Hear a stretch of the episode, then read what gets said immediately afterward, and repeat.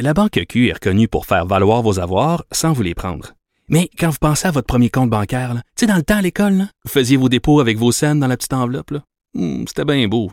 Mais avec le temps, ce vieux compte-là vous a coûté des milliers de dollars en frais, puis vous ne faites pas une scène d'intérêt. Avec la Banque Q, vous obtenez des intérêts élevés et aucun frais sur vos services bancaires courants. Autrement dit, ça fait pas mal plus de scènes dans votre enveloppe, ça. Banque Q. Faites valoir vos avoirs. Visitez banqueq.ca pour en savoir plus. Martineau, il n'y a pas le temps pour la controverse. Il a jamais coulé l'eau sous les ponts. C'est lui qui la verse. Vous écoutez Martineau. Cube, Cube Radio. Alors, c'est le temps de parler avec l'ami Vincent Leturo. Salut Vincent. Salut Richard. Hey, as-tu vu la, la- la nouvelle, toi, toi qui es un fan d'avion, d'aviation, tu es un grand fan. Boom Supersonic, c'est une entreprise américaine. Ils veulent lancer une flotte d'avions qui vont aller à deux fois 2.2 la vitesse du son. Et on va pouvoir aller d'un bout à l'autre de la planète en quatre heures. Qu'ils disent, aïe aïe. Oui, ben il y, a y a plusieurs projets. euh, je sais pas si c'est celui dont tu parles, mais euh, j'en suis quelques-uns parce qu'il y en a plusieurs en cours, entre autres. Puis surtout le défi, c'est de d'empêcher qu'il y ait un boom sonique, là, qui, qui avait été un gros gros problème pour le Concorde. Et euh, ça, la NASA, entre autres, travaille. Je pense qu'avec un avion qui a le nez, un nez super long et effilé, puis en tout cas avec une certaine forme, tu es capable d'atténuer le boom qui peut faire exploser des vitres. Euh, vraiment quelque chose de beaucoup plus raisonnable, de sorte qu'on pourrait se promener comme ça, mais honnêtement, euh, je suis un peu sceptique Ben, sur à que- quel point tu, tu, il y a des gens qui vont être prêts à payer pour ça, entre autres parce que, Richard, pour sauver quelques heures, à un prix de fou, un peu comme Non, le mais- Concorde versus payer un prix de fou puis avoir maintenant avec Emirates, là, tu es capable d'avoir une chambre euh, avec un lit double, là, puis une douche dans ton avion, c'est peut-être à la limite mieux de faire ça que de te ramasser dans un petit tube à Mac 2. Là. Ben, euh, regarde ça, c'est un, un texte de slate.fr et on dit que tu pourras aller partout dans le monde en 4 heures pour 80 euros, donc l'équivalent d'à peu près 100 dollars. Ah, ben ça, tu vois, ça me j'avais pas cette info-là. Là, ça, c'est génial. Mais ça fonctionne à quoi, cet avion-là? Au, au à je, à patate frite? je sais vraiment pas, ça me semble extrêmement bizarre. Euh, donc, on verra. Lui, les patates frites, oui. Alors, euh, écoute, euh, Trump, euh, tu viens nous parler de Trump et ses dépenses? Oui, euh, parce que euh, dossier du Washington Post que j'ai trouvé intéressant dans la sa présidence, Donald Trump, sait, faisait beaucoup de voyages à Mar-a-Lago, ça coûtait super cher parce qu'on prenait Air Force One et compagnie. Mais là, il est euh, ben, en, en semi-retraite, euh, Trump, et il habite euh, Mar-a-Lago euh, en Floride tous les jours. Et euh, le Washington Post, en faisant une demande d'accès à l'information, on s'est rendu compte que euh, les services secrets devaient louer pour avoir juste un petit bureau là, pour euh, travailler de temps en temps. Quand tu as un agent, changement de chiffre, aller remplir des papiers. Euh, ils ont besoin d'un petit local à Mar-a-Lago. Et Trump leur loue une chambre à 400 dollars la nuit euh, aux services secrets, payés donc par les contribuables pour que les services secrets puissent utiliser donc une petite pièce qui normalement chez, un- chez un président va être euh, une chambre de libre, Ben un oui. bureau là. Euh, Obama euh, ou les autres présidents avant chargeaient pas euh, pour une, la location d'une pièce au service secret. Et Trump est rendu à, à coût de 400 dollars, puisque c'est loue ça à 400 dollars la nuit, de sorte que c'est quand même pas un rabais. C'est pas au prix coste. Là. La, la Mar-a-Lago dit que c'est au coste, mais on s'entend, là, faire un ménage d'une chambre, ça coûte pas 400 Ben non. piastres. Et euh, on est rendu à 40 000, juste avec cette petite chambre-là depuis le départ de Trump, à 40 000. Et ça s'ajoute aux 2,5 millions de dollars que euh, fait la Trump fait les différentes euh, propriétés de Trump ont chargé au service secret pour demeurer sur ses propriétés. C'est quand même curieux, parce que là, tu dis, le président, ses clients qui lui rapportent de l'argent, ce sont les gens chargés de le protéger Ben oui. au prix des contribuables. Alors, est-ce que tu peux au moins charger le réel coût, là, euh, euh, le, le cost? Attends, là, mais, il profite, il profite du fait qu'il doit être justement surveillé pour essayer de faire de l'argent sur leur dos. Oui, et là, les charges pour ça, alors que c'est déjà saluer fourni, mais rendu là, est-ce qu'on peut au moins pas faire du profit? Par contre, on, euh, je disais, un de ceux qui l'a déjà fait, c'est Joe Biden. Dans sa protection en tant que vice-président, avait loué un cottage là, sur sa propriété, euh, je pense que c'est dans le Delaware, 2200 dollars par mois. Au moins, c'est quand même moins, puis c'est par mois, et c'est un cottage au complet. Et ça permettait au service secret de euh, s'installer là-bas. Donc, c'est pas euh, complètement jamais vu, mais euh, c'est quand même spécial dans la mesure où Trump Ben le oui. fait sans, sans gêner. Et surtout, il est milliardaire, puis il arrête pas de le dire qu'il est riche, qu'il est riche. Alors d'aller grappiller des 400 pièces euh, euh, à chaque pays pour euh, le service secret, moi je, je, trouve ça malaisant. Mais bon, c'est pas c'est des qui malaisant sur Trump. Écoute, les, les, les rançons, les autorités disent toujours il ne faut jamais, jamais payer de rançon aux pirates informatiques, sauf que les entreprises elles payent des rançons parce qu'elles ont juste pas le choix. À un moment donné, il faut que le, faut que leur système informatique fonctionne. Ils ont pas le choix. Ils sont pris par les bijoux de famille. Mais là, tu parles d'une rançon, un rançon qui est assez impressionnante. Oui, Bloomberg est arrivé avec cette information-là. Moi, j'ai fait un saut parce qu'on parlait, j'en parlais la semaine dernière là, de cette problématique-là. Il y a eu Colonial Pipeline, le réseau de pipeline aux États-Unis qui a été paralysé. Et eux ont payé 4,4 millions est énorme. Là. Tu payes ben 4 millions des, des, des pirates. Tu es loin de pirates qui euh, essaient d'escroquer une grand-mère pour, euh, pour 1000 dollars. Euh, mais là, la, la rançon qui aurait été payée par CNA Financial, qui est une des plus grandes compagnies d'assurance aux États-Unis. C'est une entreprise qui vaut fait que 10 milliards de dollars de revenus par année, presque 7000 employés. Ils auraient payé en mars dernier 40 millions de dollars pour débloquer leur système. Ben, voyons donc on dit que les pirates demandaient 60 millions de dollars et finalement avec des euh, ils ont négocié carrément et on est arrivé à 40 millions et ils auraient payé le montant pour euh, libérer ben décrypter leurs données. Là tu imagines c'est une entreprise un géant de l'assurance que tes dossiers là c'est secret là des dossiers d'assurance, c'est super confidentiel. Ben là ils avaient je sais pas à quel point tout était bloqué. Mais ils n'ont pas eu le choix de payer 40 millions de dollars. Et ça, pour les experts, écoute, c'est super dangereux. Mais non, mais écoute, je disais, je, je, disais dans le New Yorker, le dernier New Yorker, il y avait un gros, gros texte sur les pirates informatiques qui euh, travaillent pour le gouvernement de Corée du Nord. Alors, ils ont des milliers et des milliers de gens euh, qui ne font que ça, pirater des entreprises. Et euh, c'est à se demander si c'était pas des gens qui travaillaient pour le gouvernement de, pour la dictature de Kim Jong-un, parce que c'est comme ça qu'ils financent plusieurs, euh, entre autres, qui financent ces, ces programmes nucléaires c'est avec de l'argent qu'ils vont chercher, que vont chercher ces pirates informatiques. C'est fou. Oui, puis là, tu viens de trouver la poule aux œufs d'or parce que des, des, écoute, pirater des systèmes pour avoir de l'argent, des cartes de crédit, il n'y a rien présentement qui est plus rentable que euh, que les rançons logicielles. Souvent, même le logiciel, tu pouvais le, sous-traiter. Il y a des pirates qui sous-traitent leur système. Tu leur donnes, toi, un petit pourcentage sur la rançon que tu obtiens. Puis toi, tu as ton système déjà fait, blindé. Euh, tu trouves un moyen d'infiltrer différentes entreprises avec un petit euh, euh, pourriel euh, infecté.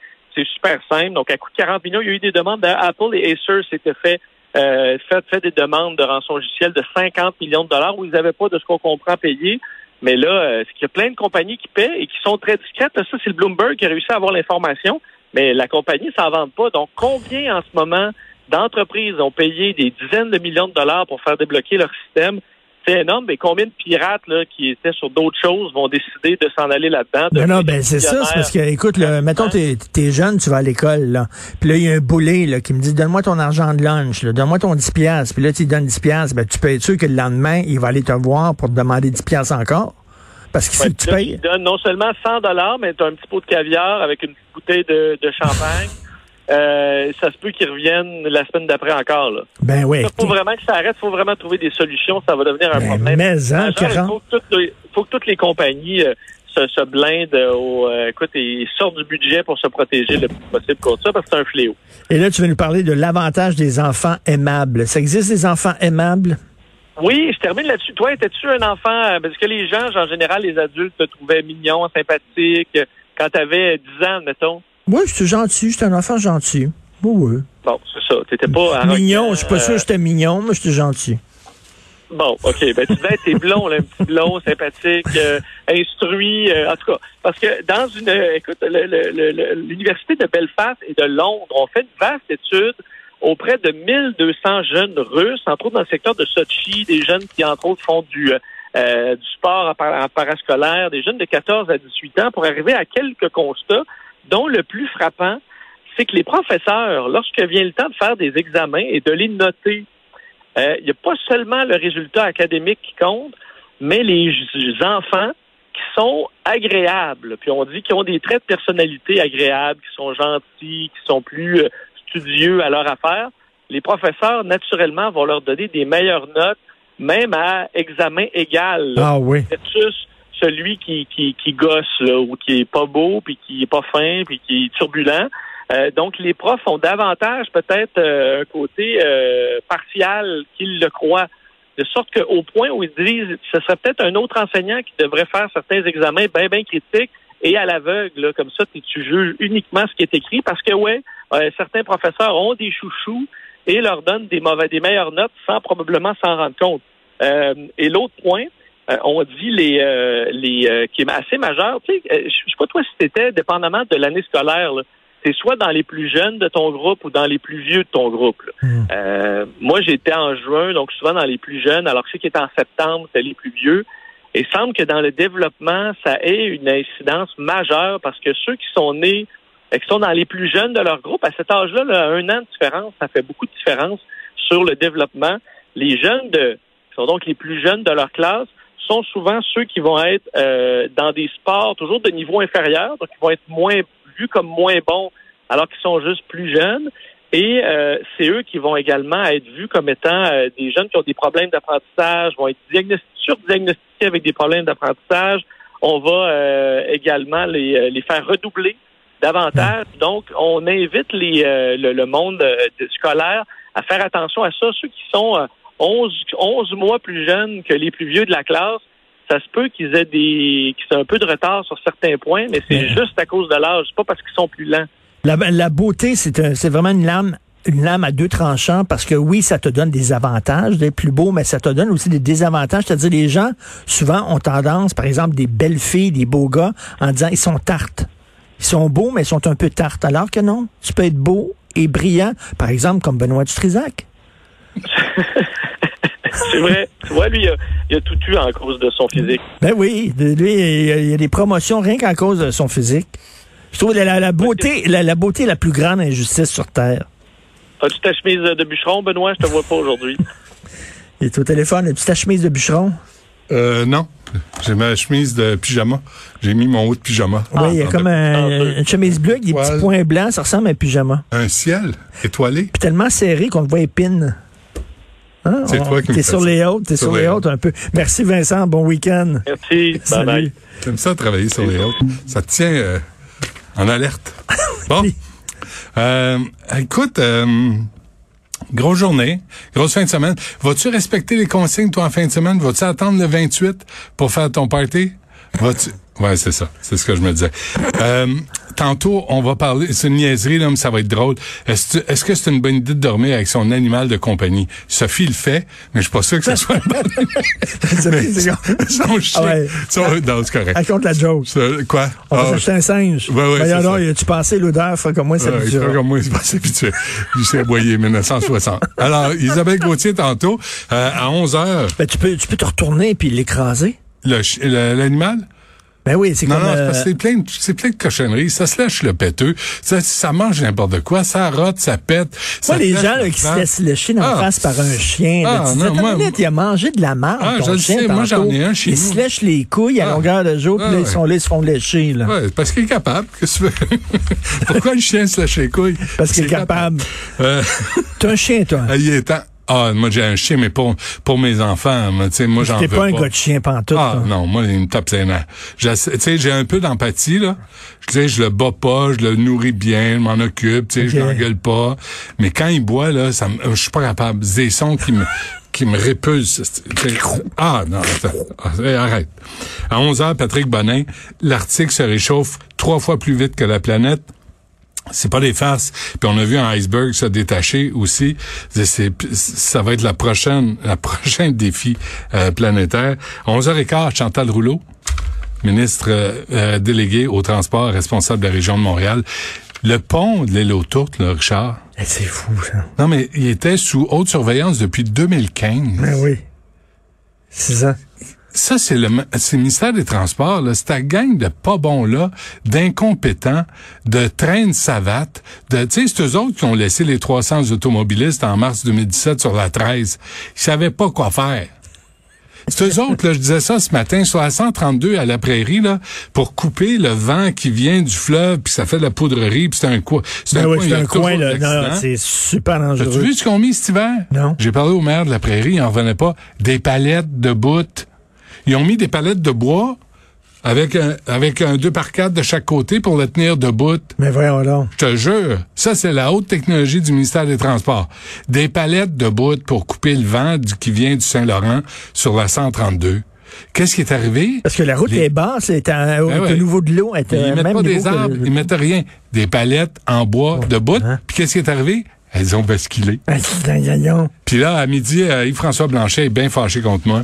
Parce que j'ai dit hier que le Bloc québécois, sa job, puis qu'il la fasse, c'est d'aller dans les médias anglophones. Puis euh, d'ailleurs, Sophie a, a un extrait. Hein, De Garber. jouer. On l'a fait jouer tantôt. On l'a fait jouer tantôt. Envoyez donc encore. Ouais, non? maybe there was some harmony. Uh, I think a lot of uh, a lot of the disharmony, in my view, it comes from the Journal de Montréal, um, and it is it, it in my view, it's a propagandist newspaper, at least from the opinion section of the paper.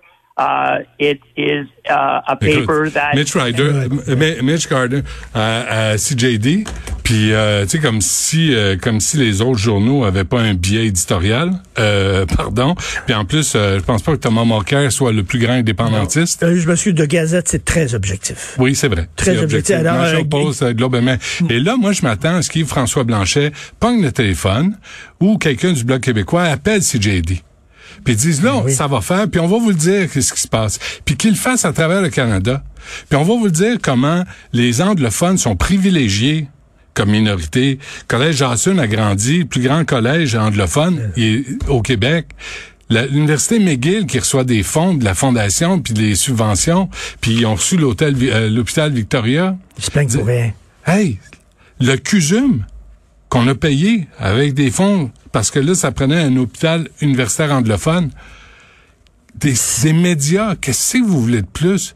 Fait que moi je pense à la job du Bloc québécois puis François Yes. Blanchet va venir me voir Yes. à midi. Un tunnel au lieu de l'île autour, euh, de- du pont de l'île autour. Un tunnel. Euh, il reste plus Il d'argent. y a un il- auditeur qui vient nous dire ça, là, un tunnel à Ouais. une dizaine de milliards de dollars. Non, non, mais là, ça urge, là. Ils peuvent pas laisser ça euh, Ben chambranlant, tu sais, déjà. Puis ça a été pareil avec le pont Champlain.